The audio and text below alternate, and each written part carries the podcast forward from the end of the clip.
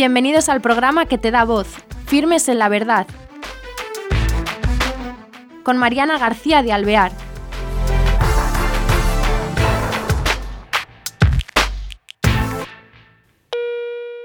Hola queridos oyentes, bienvenidos a este nuevo programa de Firmes en la Verdad. Hoy tenemos con nosotros a una persona que está en Roma, aunque es montañesa. Él es em, Antonio Olivier y es eh, nacido en Santander.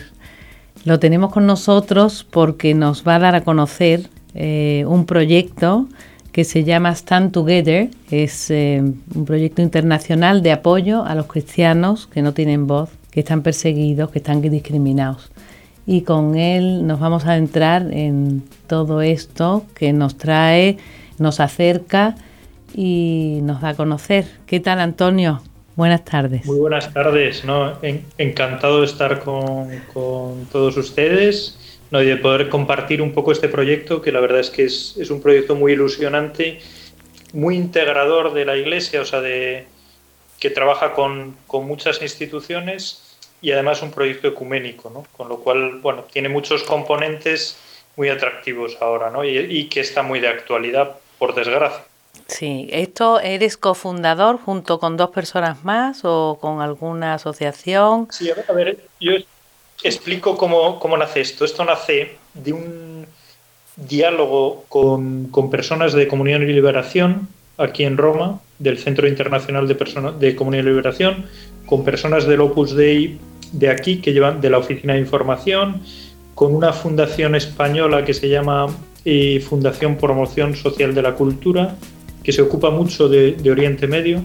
Entonces nace hace justo un año, en, bueno, empezamos a trabajar antes, pero un poco con la inquietud de que está habiendo una gran persecución de los cristianos en todo el mundo y está teniendo muy poca repercusión mediática. El otro día decía, el presidente de, Hungría decía, bueno, es que es, estamos asistiendo a uno de, uno de los mayores, o sea, la, comunidad cristiana o el colectivo cristiano es el más perseguido actualmente, es el grupo, el, el grupo más perseguido del mundo y eso está teniendo muy poca repercusión mediática. Entonces, un poco aquí en Roma, nosotros somos una agencia privada, pero somos, tenemos mucha inquietud por las cuestiones religiosas y estamos muy cerca del corazón de la iglesia y entonces nos parecía que es un tema de, justicia, ¿no? O sea, de contar la verdad, contar lo que está sucediendo. Entonces nos parecía muy interesante el poder trabajar formato vídeo, trabajar en vídeo para ofrecer historias, historias eh, que, son, que son impresionantes, ¿no? Pues son historias de mártires del siglo XXI, de mártires vivos, o sea, de gente que, que se juega la vida todos los días en Nigeria, en Irak, en Siria, en China, y entonces dar a conocer esas historias con un formato profesional. Nosotros somos una agencia, nosotros trabajamos para televisiones comerciales y televisiones católicas. O sea, nosotros nos, eh, nuestros servicios lo damos a alguna televisión como Azteca en México, Caracol Colombia, son comerciales, a otras, bueno, más católicas, aunque también es una televisión comercial como la 13 en España, ¿no? Trabajamos para 13, para televisiones de Estados Unidos, de, de Corea, de, de, muchos países, ¿no? De, de 20 países ahora mismo. Entonces, queríamos hacer o sea, el, acuerdo un poco con estas instituciones es hacer un contenido de calidad, o sea, poder ofrecer, ¿para qué? Para que esas historias llegaran a las televisiones y a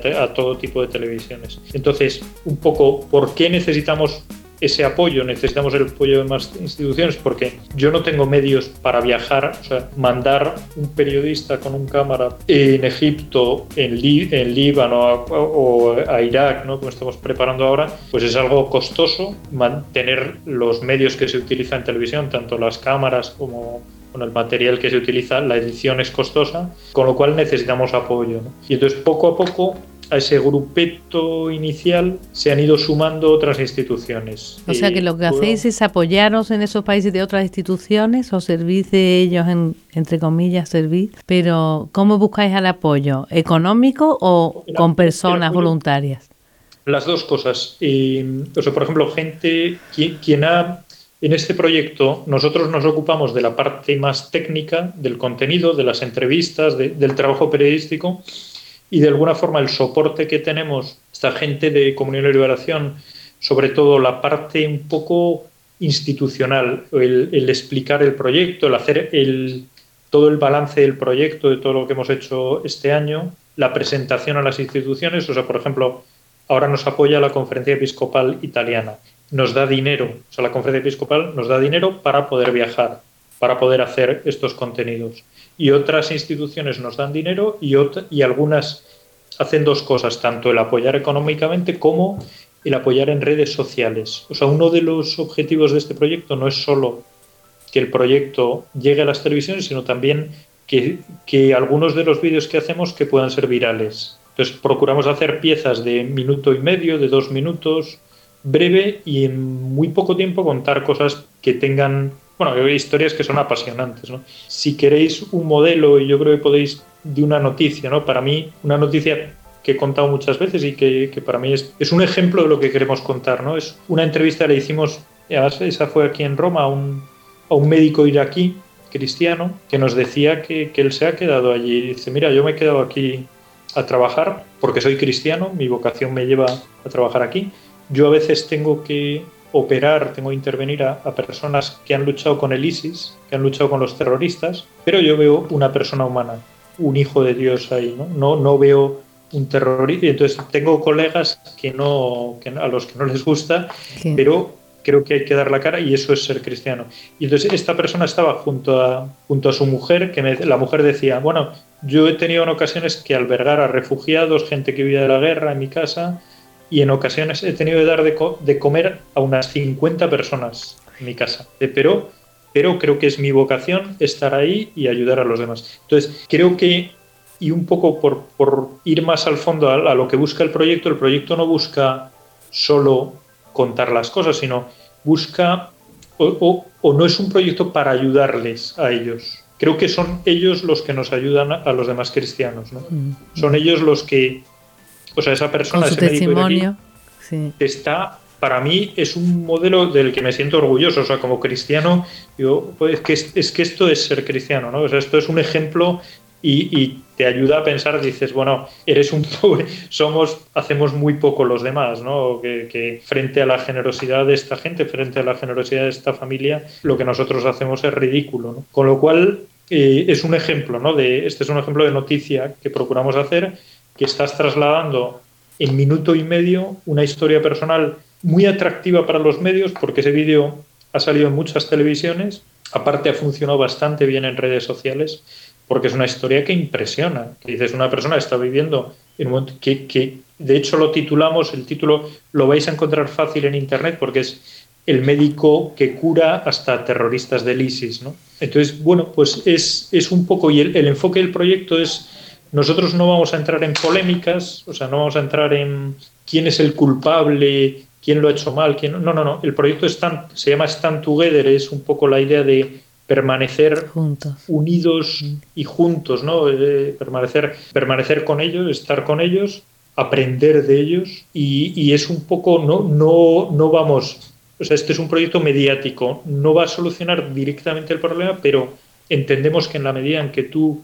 cuentas una realidad y explicas y das a conocer las historias de estas personas, yo lo que quiero es que la gente no me ayude a mí, que ayude, a la iglesia necesitada, que ayude a la Orden de Malta, que ayude a muchas otras instituciones que están en el terreno y que están trabajando con esta gente. ¿no? Entonces, en la medida en que se consigue una difusión, después vendrá esa ayuda de la que hablamos. Pero sobre todo la idea del proyecto es eso, es qué podemos aprender de, de los cristianos perseguidos. ¿no? Claro, pero lo que sí hacéis como de trampolín para todo el mundo occidental, bueno, y oriental, que es que es verdad porque no se conoce y no cabe duda que los medios que vosotros tenéis es lo que aporta la extensión de todo esto, ¿no? El, que se empiece a conocer lo que no se habla. Aún así, no se habla mucho, se sigue todavía el cerco es muy pequeño, ¿verdad? Eh, lo de la extenderlo a las televisiones es muy importante porque eso es lo que más se ve, ¿verdad? A ver, este es el reto. Mm. Para nosotros este es el reto. Este es un proyecto que nace en noviembre que no tiene es un proyecto que no tiene... ¿Que ha nacido en noviembre del 17? En noviembre de... No, del... 16, ¿no?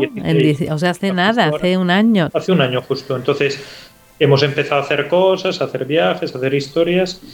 Y entonces, la idea es que esto vaya creciendo en apoyos. En un año hemos conseguido el apoyo de la Orden de Malta, que es muy importante, de la Conferencia Episcopal Italiana, del meeting de Rimini también, de la Embajada de Armenia ante la Santa Sede, que es una institución. Ahora haremos una presentación porque los armenos son muy sensibles, claro, ellos han sufrido una gran persecución, entonces para ellos es muy importante. ¿no?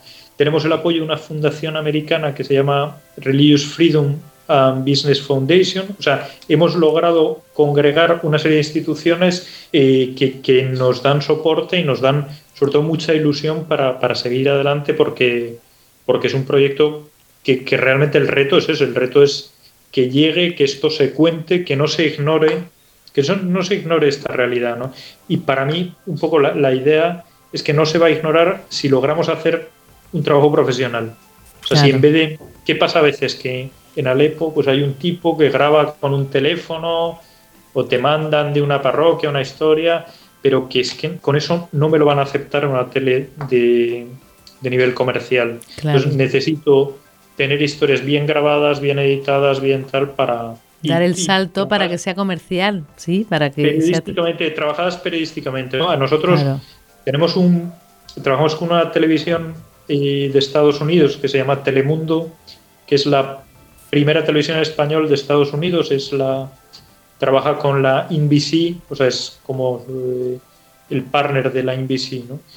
Y, esta gente nos echan los guiones, o sea, tú le mandas una noticia dos minutos el guion, te lo tiran para abajo, te dicen, oye, hay que darle más drama, hay que darle más emoción, tal. Tienes, es un reto trabajar con ellos porque te ponen, el listón es muy alto, muy alto. Entonces, eso te crea una forma de trabajar. Yo tengo un equipo aquí, en Ron Report somos 18 personas, están y seis periodistas y seis periodistas, dos americanos, dos norteamericanos, el resto de habla hispana, y, con un nivel de exigencia muy profesional. Entonces, para mí eso es una garantía que lo que se hace y el producto que se hace pues sea, sea atractivo, que esté lo que se diría ayornato, ¿no? metido en el actualizado, metido en el lenguaje de hoy. ¿no? Que el lenguaje televisivo de hoy ha cambiado. no es el lenguaje televisivo de hace cinco años o de hace seis años. Cada día es todo más rápido, todo más dramático, más. Bueno, pues es, otro, ¿no? Es otro. Entonces hay, que estar, hay que estar al día y hay que. Bueno, mantener el nivel, ¿no? Claro, el reto en la difusión es tener ese nivel periodístico bueno, de eficacia, de profesionalidad, para poderos vender y em, has hablado de en los que estáis, el equipo, no sois muchos. ¿Trabajáis en, en el, os llegan los reportajes, os llegan, trabajáis todo en, allí en Roma, en vuestra... Sí, a ver, hemos salido hasta ahora, hemos hecho viajes, un par de viajes al Líbano para entrevistar a, a cristianos refugiados. Yo, yo, he estado en uno de ellos en, en varias ciudades para entrevistar a gente que se ha escapado de la guerra de Irak y de Siria. Y ahí hemos sacado historias preciosas, ¿no? Alguna, una en concreto de la Orden de Malta, que es de una, una religiosa que trabaja con un imán en la zona para ayudar a la gente del pueblo y ahí no, no distinguen, ¿no? Y trabajan los dos como mano a mano, ¿no? Con, para, para, ayudar a los demás en un dispensario médico. E historias, yo me he encontrado de un colegio que lleva una fundación ligada a Comunión y Liberación, que se llama la Fundación APSI, un colegio en el que tratan de atender a niños que no son escolarizados en Líbano. Hay que entender que el Líbano es el país con más refugiados del mundo. Entonces las escuelas públicas no tienen sitio. Entonces, uno de los problemas de la guerra no es sobre todo que te vayas de refugiado. Es que no tienes, o sea, te quedas, un niño puede estar con 12 años sin saber leer. Entonces, es, un drama. O sea, la, y eso, pues esta fundación lo que ha hecho es utilizar las aulas, unas aulas de un colegio por la tarde o tal, y en ese horario lleva a los hijos de refugiados y les enseñan y tratan de también que encuentren, o sea, un niño, en muchos casos están niños, son niños traumatizados. Traumatizados porque han vivido situaciones de alto riesgo, de violencia, de, de, estar todo el día con miedo. Y eso también es algo que hay que educar, que hay que curar. El respeto a la autoridad, o sea, muchos valores. Bueno, entonces te quiero decir que hemos viajado también a Egipto, hemos recogido aquí testimonios de, otros países. Estamos ahora preparando un, viaje a Irak No sé si será en las próximas semanas o ya en enero, también para recoger historias en el terreno allí. Y, bueno, todo esto te da una riqueza ¿no? de, de aprender, ¿no? De, aprender de esta gente, saber en qué condiciones están y cómo en todos casos lo que descubres es gente alegre, siempre, o sea, en medio de la cruz, bueno, lo, o realmente la, el, paradigma, ¿no? un poco esa contradicción cristiana, ¿no? es el sufrimiento, la cruz y la alegría, ¿no? Una alegría muy profunda, ¿no? Entonces, es, es muy bonito ver e incluso en esa familia que te decía de, Irak, la alegría que se veía en la cara, ¿no? que se transmitía, no, hacía falta que te dijera estamos contentos, porque no, no era una alegría de, fiesta superficial, ¿no? era una alegría que se transmitía en los ojos, de, estar haciendo, de ser conscientes de que, de que están haciendo bien las cosas, de que su vida tiene un sentido. ¿no? Entonces, bueno, pues sí, o sea que hemos ido dando vueltas por ahí. Luego, yo esto también, este proyecto lo he presentado en Washington, y lo presentamos en Washington en abril, en un congreso que hubo allí de, persecución cristiana, y la verdad es que también ha tenido mucha aceptación. O sea, el proyecto ahora mismo se ve. Ah, bueno, me, faltaba un socio que es, que es interesante también. El proyecto se puede ver, o sea, tenemos un sitio web que es www.allstandtogether.com y es aparte un perfil Facebook, otro Twitter, Ahí se pueden ver no solo los contenidos que hacemos nosotros, que todas las semanas hacemos un vídeo, sino que ahí volcamos también contenidos de otros, de otras asociaciones, de movimientos, de, periódicos, de todo. Hemos, otra de las eh, líneas que hemos comenzado, el, otro idioma en el que hemos comenzado es el ruso. Estamos empezando el ruso. Me sorprende. Porque se ha involucrado la diócesis de Moscú también. Entonces, la diócesis de Moscú ha visto, católica, ha visto que esto es un proyecto ecuménico. ¿Por qué? Porque, como dice el Papa Francisco, la sangre de los mártires nos une a todos, ¿no? A los cristianos no, no hay diferencia. Entonces, la Iglesia Ortodoxa lo ha visto con muy buenos... O sea, la Iglesia Católica ha visto uno de esos proyectos que encaja en lo que pueden trabajar juntos. y de hecho, una de las personas que está trabajando en el proyecto, el que nos hace las traducciones, es, es ruso. Acabamos de publicar una historia de una religiosa de Siberia que se llama Sor Tatiana. Lo tenéis en la página web y de hecho en el que entre ahora en ronreport.com está ahí, ¿no? y cuenta, es, es, una monja nacida en Siberia, que estudió en Roma algún tiempo, con lo cual tuvo, entonces con ella tenemos muy buena relación. Esta es una religiosa que traduce nuestro programa semanal al ruso y entonces ella está haciendo también, colaborando con este ortodoxo en la traducción de, de las noticias de Stan Together ¿no? y de los vídeos. La verdad es que la historia de esta Tatiana es impresionante, ¿no? Ella, cuéntanosla la historia de ella. Ella es una religiosa que contaba que, la ha bautizado, la bautizó un sacerdote que había estado perseguido en Siberia, que había estado trabajando en una mina, en un campo de concentración, y la bautizó en secreto. A ella, ella, ella debe tener ahora menos de 40, en torno a 40 años o por ah, ahí. Ya que era mayor. Sí, sí, sí y es la animadora, esta es la animadora social de su de la diócesis. ¿Y de qué congregación es? ¿Allí qué congregaciones hay o qué? No, lo recuerdo, es una congregación muy pequeña, de hecho están ella en esa zona de Siberia están ella y una y otra religiosa que está me dice pues como a cuatro horas en avión. O sea que ella está sola ahí. Pero, por ejemplo, ella trabaja con las carmelitas de, su diócesis y hay unas religiosas carmelitas que sabían italiano también o, inglés, no recuerdo, y traducen, le ayudan a traducir del, inglés al, ruso. O sea que, y entonces esta religiosa, la verdad es que es, es, una persona muy entusiasta, muy dinámica, o sea, si uno la ve cómo habla, como tal, y con esta empezamos a, tener relación hace tres años o por ahí, porque nos pidió, esta nos dijo que muchas veces al, en muchos sitios de Rusia no llegan las noticias del Papa. O sea, lo poco que llega del Papa es solo lo negativo, o cuando hay algo problemático en el Vaticano. Entonces nos pidió que a ver si podíamos hacer algo tal para a ver si podíamos llegar a un acuerdo. Y entonces la verdad es que con ella es el único cliente de Ron Reports que tenemos que no paga. es, para nosotros es un privilegio y bueno, la verdad es que ahí hacemos un esfuerzo porque el resto en cualquier país, en cualquier sitio, pero está en Siberia, bueno, la verdad es que nos, nos conquistó esta, porque muchas otras te dicen, no tenemos dinero, no tal, bueno, pues mira, búscalo, porque yo tengo 18 trabajadores a los que tengo que dar de comer todos los meses, o sea, no pueden comer de, de los buenos deseos, ¿no?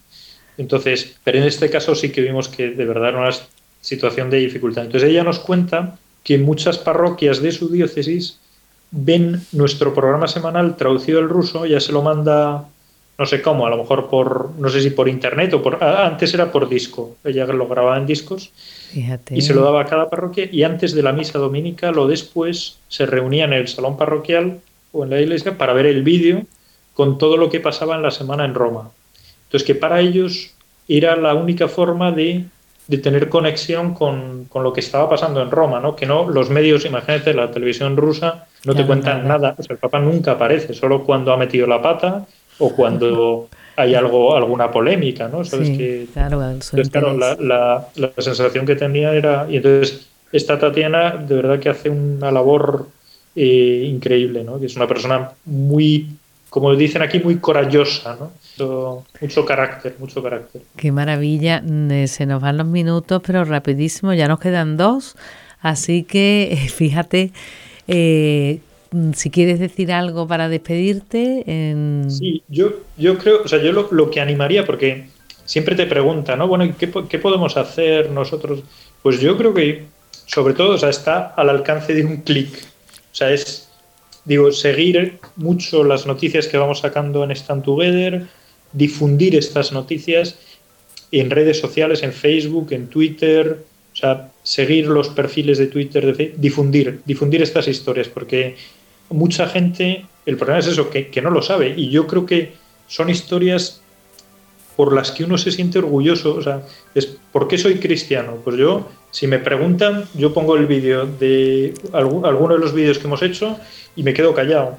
O sea, yo soy cristiano por estas personas, porque, porque para mí esto es un orgullo, ¿no? Ser, formar parte de, o, parecerme lo más mínimo, aspirar a parecerme lo más mínimo a, la generosidad, a, como, a, la, fortaleza, ¿no? Fortaleza, a la fe, a, a cómo vive esta gente. Entonces, yo animaría eso, a que, sigan el perfil de Stand Together en Twitter, en Facebook y que ayuden, que lo difundan, que, lo vean, que son cosas, además, que llegan muy bien a la gente joven. Yo creo que esto, yo el otro día estuve hablando con, con un obispo en Madrid, fui, tuve a ir a Madrid por un viaje, y le dije, bueno, yo creo que si quieres llegar a los jóvenes y evangelizar, o sea, que los jóvenes sientan que, que esto es algo para ser orgulloso, que se sientan orgullosos de la fe, creo que transmitir vídeos de un minuto y medio de este tipo, creo que esto es una fórmula de evangelización evidente, ¿no? O sea, yo, yo no hago más, o sea, como periodista, yo cuento la verdad, yo trato de contar la verdad.